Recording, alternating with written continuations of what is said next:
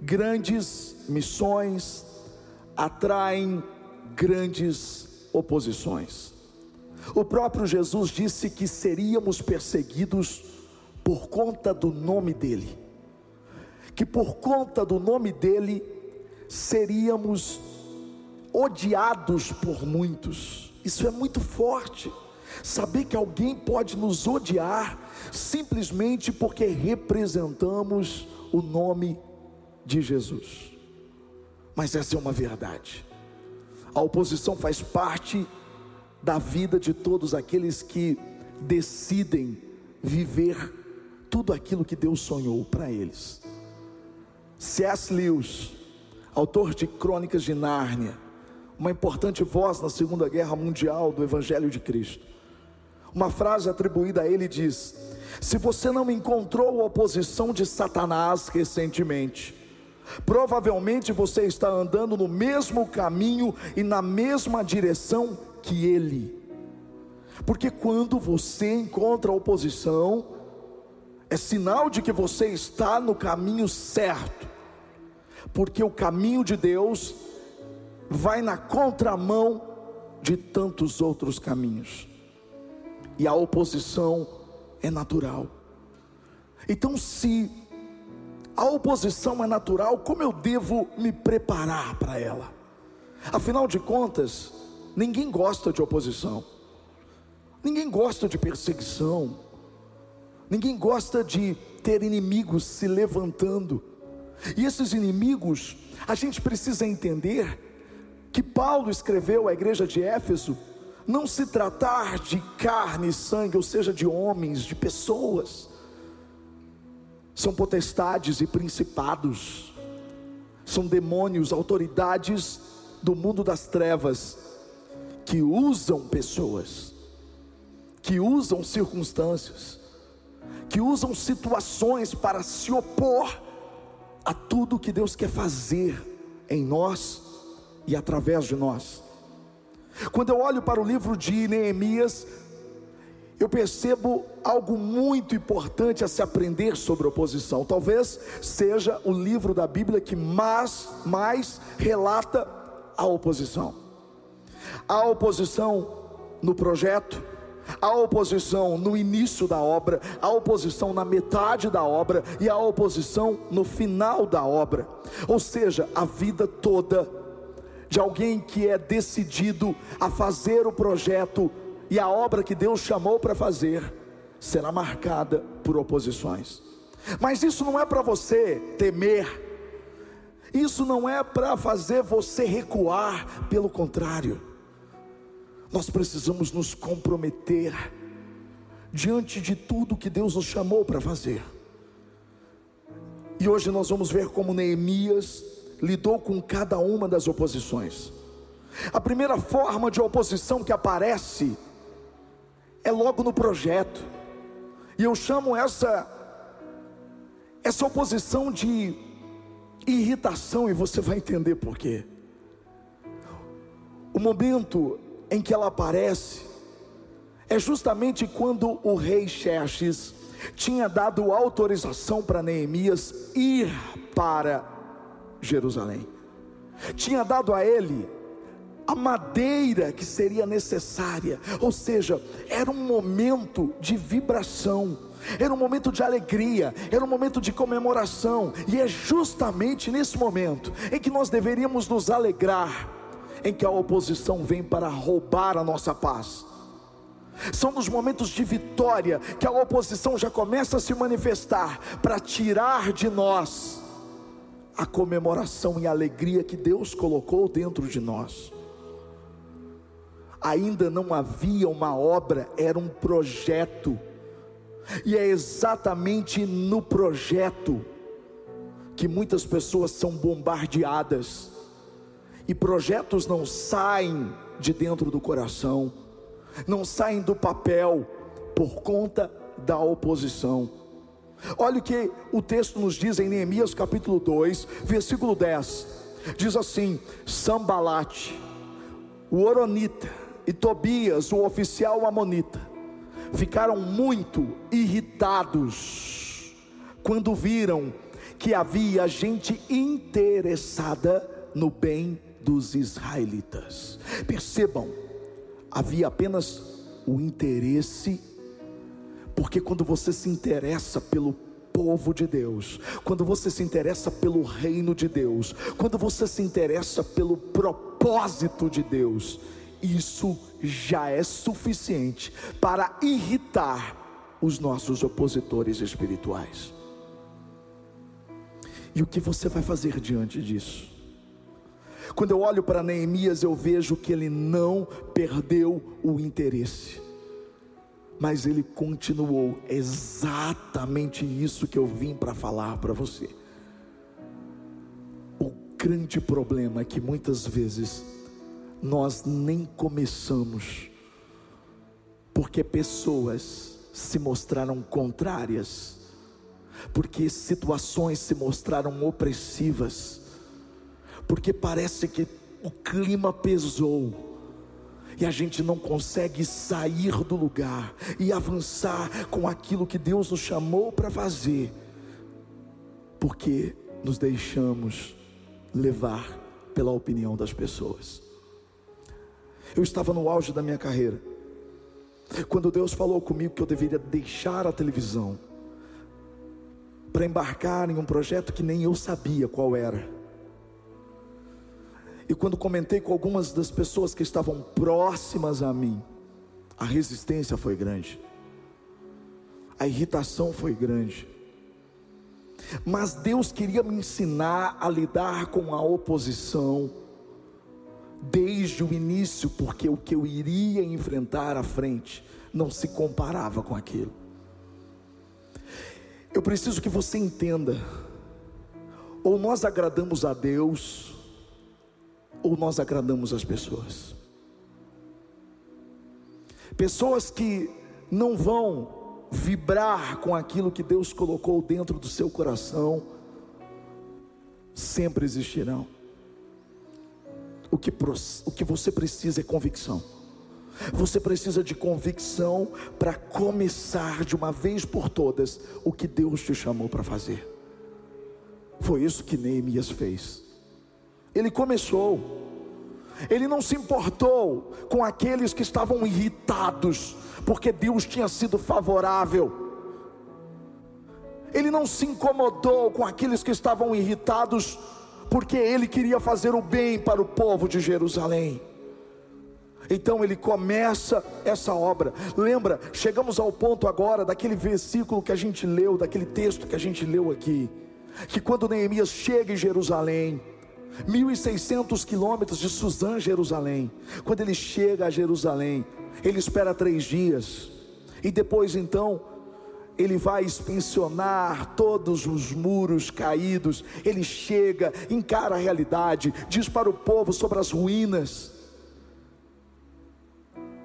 Ele chama o povo a deixar aquela vergonhosa situação. Ele encoraja, ele conta o testemunho e o povo se enche de coragem ao dizer sim, vamos reconstruir. E é exatamente aí que entra o segundo tipo de oposição que eu chamo de interrogação. A interrogação pode ser cruel quando você está começando alguma coisa, e é exatamente isso que os nossos inimigos tentam: colocar dúvida, colocar medo, colocar insegurança. Neemias capítulo 2, versículo 19, depois do povo ter dito sim, vamos reconstruir. Olha o que aconteceu. Quando, porém, Sambalate, o Oronita, Tobias, o oficial Amonita, presta atenção, e Gesem, o árabe, ou seja, os inimigos vão aumentando a cada etapa que você avança. Quando esses inimigos souberam disso, zombaram de nós, desprezaram-nos e perguntaram: O que vocês estão fazendo? Estão se rebelando contra o rei. Perceba o sarcasmo, perceba a ponta de desprezo. Se tem um sentimento que é terrível, é o desprezo, a zombaria. E eles começam a lançar perguntas que ao mesmo tempo acusam. Toda vez que a gente vai começar algo, sempre vai levantar os enviados de Satanás para tentar fazer com que você recue, para que você olhe para toda aquela situação e tenha que lidar com o começo e tenha que lidar também com a oposição forte.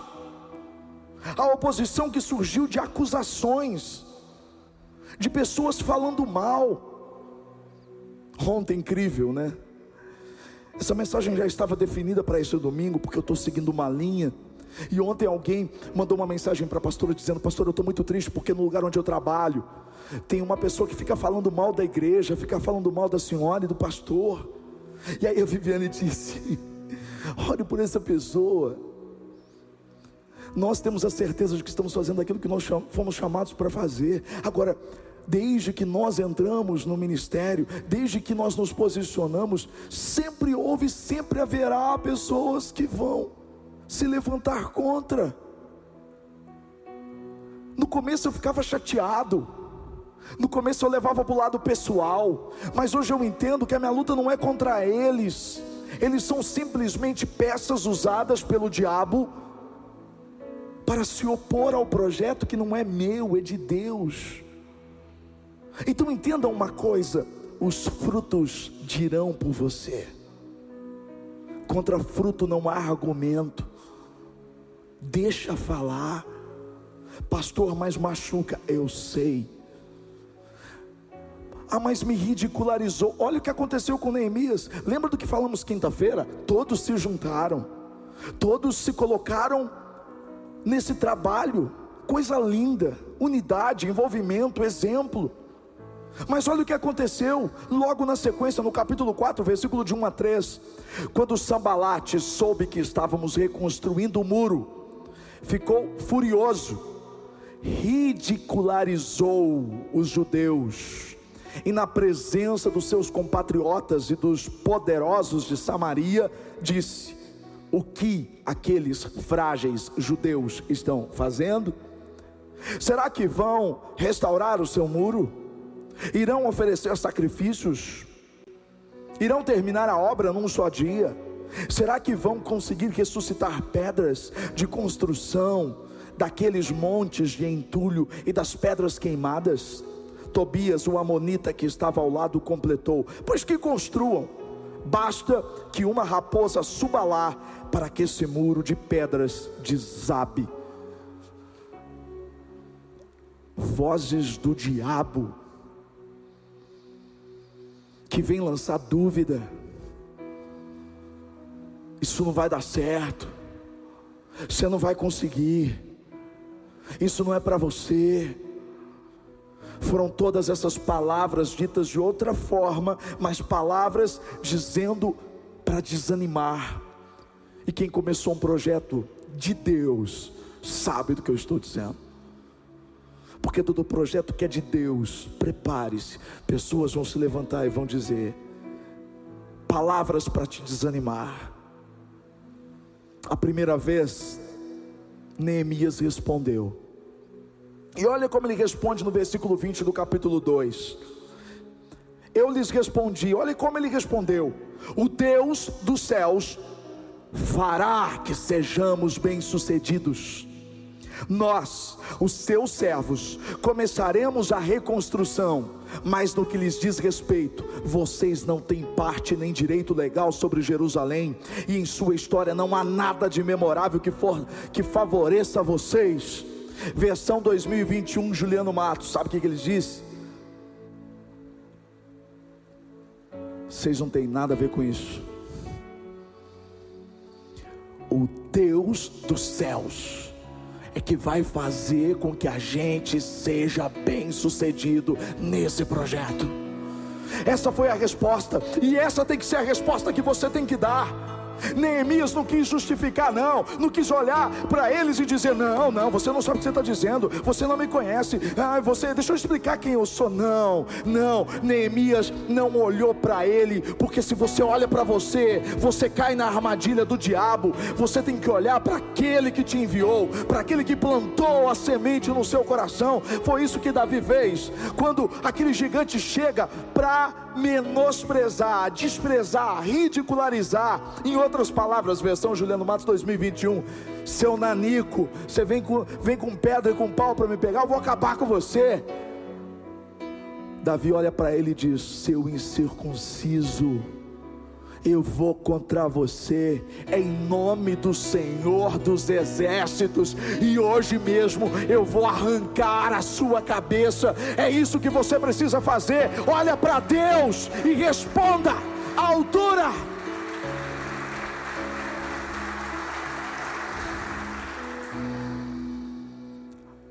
Agora eu preciso dizer uma coisa.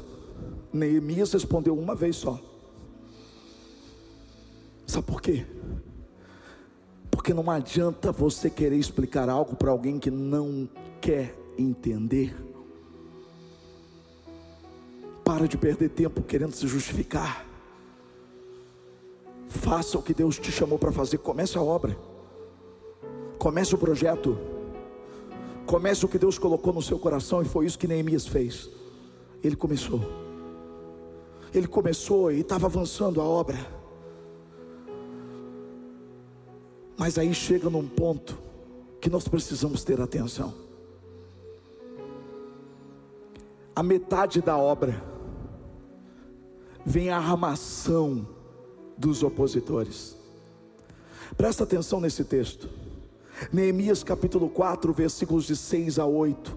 Nesse meio tempo fomos reconstruindo o muro até que toda a sua extensão chegamos à metade da sua altura pois o povo, presta atenção, estava totalmente dedicado ao trabalho. Quando, porém, Sambalate, Tobias, os árabes, os amonitas, aumentou, gente, os homens de Asdod, porque toda vez que você avança, os opositores crescem. Eles souberam que os reparos dos muros de Jerusalém tinham avançado e que as brechas estavam sendo fechadas, ficaram furiosos, todos juntos planejaram atacar Jerusalém e causar confusão. Meu Deus, a oposição chegou no momento delicado, a metade. Você já sentiu cansaço na metade de alguma coisa e parou? Quem já parou alguma coisa aqui na metade? Levanta a mão. A outra o pé, assume. Eu já parei muitas coisas pela metade, porque na metade é onde nós somos bombardeados. Cada vez que a gente vai avançando, e tem uma coisa que deixa os nossos opositores muito irritados, é toda vez que você avança. É toda vez que você continua, é toda vez que você fecha as brechas, você pecava naquilo, não peca mais, você avançou, você está firme com o Senhor, você está determinado, você está indo, mas de repente você chegou na metade, e aí vem um ataque ferrenho, e esse ataque é justamente para causar confusão.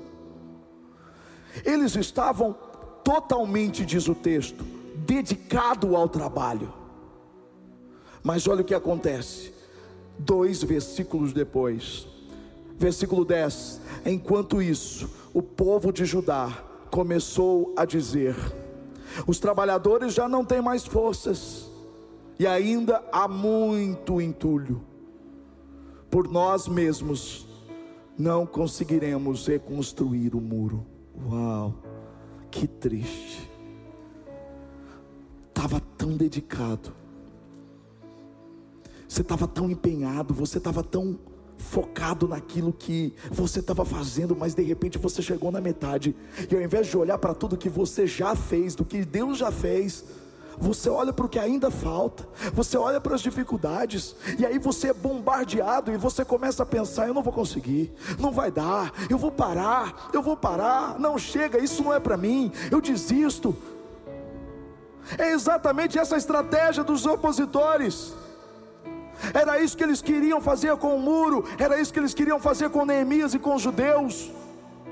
O que Neemias fez, como ele lidou com essa oposição, ele fez três coisas. Primeiro, ele orou. Ele disse: Deus, o Senhor está vendo o que eles estão fazendo, o Senhor está vendo o que eles estão armando contra nós. Pai, eu entrego eles nas tuas mãos. Segunda coisa, ele encorajou os que estavam desanimados, e ele disse: Ei, ei, povo, não tenham medo. Lembrem-se que nós estamos aqui em nome do Deus que nos enviou, Ele está conosco, Ele vai nos livrar. Terceiro, ele se posicionou ele armou todo o povo para que o povo trabalhasse armado. Ah, meu querido, é exatamente isso que eu vim fazer aqui nesse dia. Eu vim aqui para orar por você, para que você não pare diante das ameaças do diabo, diante de toda a oposição que se levanta contra o projeto de Deus na sua vida. Eu vim aqui para te encorajar, para dizer para você que você não deve ter medo e principalmente para dizer que as suas armas, elas não são carnais, elas são espirituais. E você vai chegar na sua casa e você vai se posicionar, e você vai chegar e vai dizer: Aqui não, Satanás, aqui na minha casa você não vai entrar, aqui você não vai fazer confusão, você não vai fazer confusão no meu trabalho, você não vai fazer confusão aqui dentro de mim, porque os meus pensamentos são santificados e sarados pelo Senhor. Aqui quem manda é o Senhor Jesus.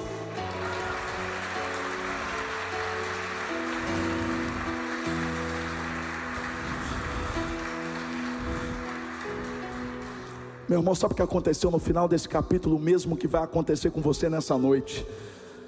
Deus frustrou os planos dos inimigos. Deus frustrou Deus contou tudo para o povo que estava acontecendo. É isso que está acontecendo aqui hoje. Deus nos dá discernimento, Deus nos dá entendimento. Ele faz a gente orar para que aquilo que, que foi dito que aconteceria não acontecer, porque Deus é o Deus de livramentos e Ele frustra toda a ação do inimigo contra você. Você precisa crer nisso. Você precisa continuar. Existe muito para fazer. Então nós chegamos à quarta forma de oposição, que é a mais terrível de todas, que é a chamada intimidação. Que é quando você está terminando. O final é mais difícil. Janaína, nossa colega, nossa ovelha, está grávida de gêmeos. Ela está na. Está com 35 semanas. E as dores vão aumentando cada vez mais. Mas a Bíblia diz que as dores do parto logo são esquecidas quando o bebê nasce. Eu quero dizer que se está doendo é porque você está chegando no final. Se está doendo é porque está mais perto do que um dia você esteve. Aguenta firme e não caia na intimidação eles tentaram intimidar Neemias e agora se torna algo mais pessoal. Neemias capítulo 6, versículos 2 e 3, depois o 9. Olha o que diz: Sambalat e Gesem mandaram-me a seguinte mensagem: Venha, vamos nos encontrar num dos povoados da planície de Ono. Eles, contudo, estavam tramando fazer-me mal. Por isso enviei-lhes mensageiros para esta com esta resposta: Estou executando um grande projeto e não posso descer. Por que parar a obra para ir me encontrar com vocês? Estavam todos tentando intimidar-nos, pensando, eles serão enfraquecidos e não concluirão a obra. Eu, porém, orei pedindo, fortalece agora as minhas mãos. Eles intimaram para desfocar, para fazer parar. Tantas armadilhas usaram falsos profetas para fazer com que Neemias fosse enganado. O adversário das nossas almas, ele usa coisas que parecem ser de Deus tudo para tirar o nosso foco. Mas Neemias estava tão firme, estava tão comprometido, que ele deu a seguinte resposta: Eu não vou parar o que eu estou fazendo. Eu vou concluir o que eu fui chamado para fazer. Então ele diz: Deus fortalece a minha mão. E Deus fortaleceu. Querido, deixa eu dizer uma coisa: essa palavra é para todos. Todo mundo aqui foi atingido por essa palavra, porque tem gente aqui que está no projeto, tem gente aqui que está no começo, tem gente aqui que está no meio, tem gente aqui que está no final. E para todos nós, essa palavra significa uma só coisa, resumindo tudo, eu me comprometo a não parar.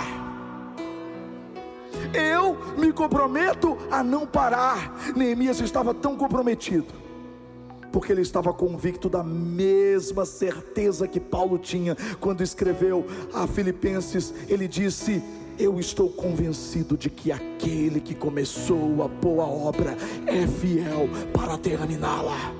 Aquele que começou a boa obra em vocês, ele vai terminar porque ele é fiel. Mas você não pode parar. Você não pode ceder à oposição Feche os seus olhos e diga para o Senhor: Eu me comprometo, Senhor. Eu me comprometo, Senhor. Eu me comprometo a não parar. Eu me comprometo, Senhor, a Deus, a colocar em prática toda essa palavra que eu ouvi, Senhor. Em nome de Jesus, fortalece as minhas mãos. Em nome de Jesus, eu não vou olhar para mim, eu não vou olhar para as ofensas, eu não vou olhar para as acusações, eu não vou olhar para tudo aquilo que se levanta contra a tua obra, porque não é nem contra mim. Diga isso para ele. Tudo aquilo que se levanta contra o projeto, Pai, como Neemias, eu me comprometo a ir até o fim. Eu não vou parar, Senhor. Eu não vou parar. Passa o tempo e eu estou aqui. Situações difíceis vêm para me impedir de caminhar. Muitos tentam me abater, fazendo acusações, impedindo meu crescer. A multidão está ao meu redor.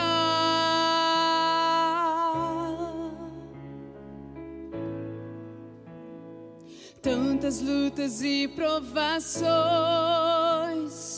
tantos medos vejo em mim. Fica de pé saída. O vento está tão forte, vem me socorrer, Senhor. Cante assim bem forte a Ele. Declare. Eu não vou parar, vou continuar. Uau. Se com Cristo estou, podem dizer o que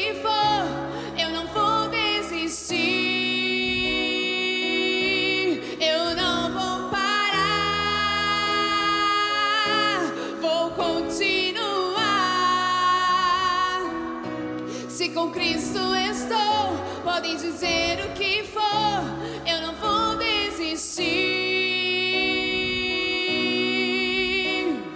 Caminharei, o melhor é o fim para aqueles que estão no Senhor. Vitória terei, pois Ele é fiel, cumpriu suas promessas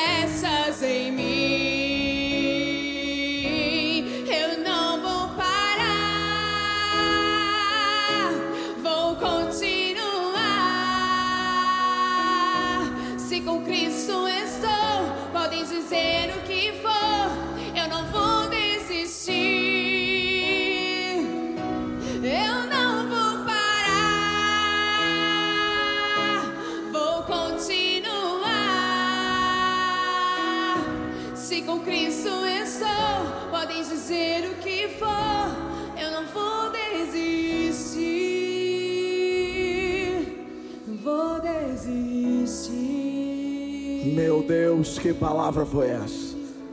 Ela nos encheu da tua coragem, Espírito Santo, e nós não vamos desistir estamos comprometidos em não parar o que o Senhor começou através de nós e em nós.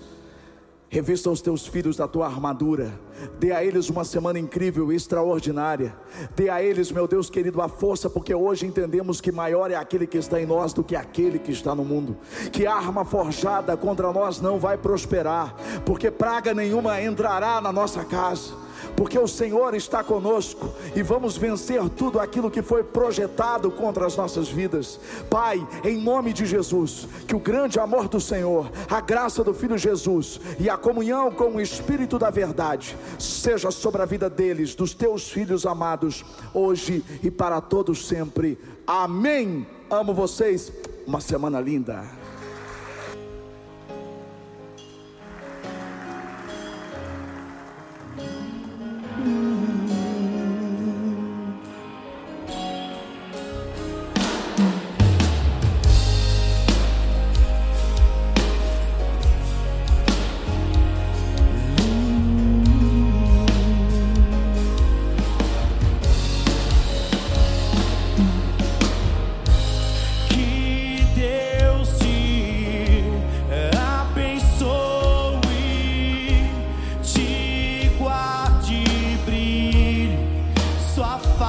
Seus filhos,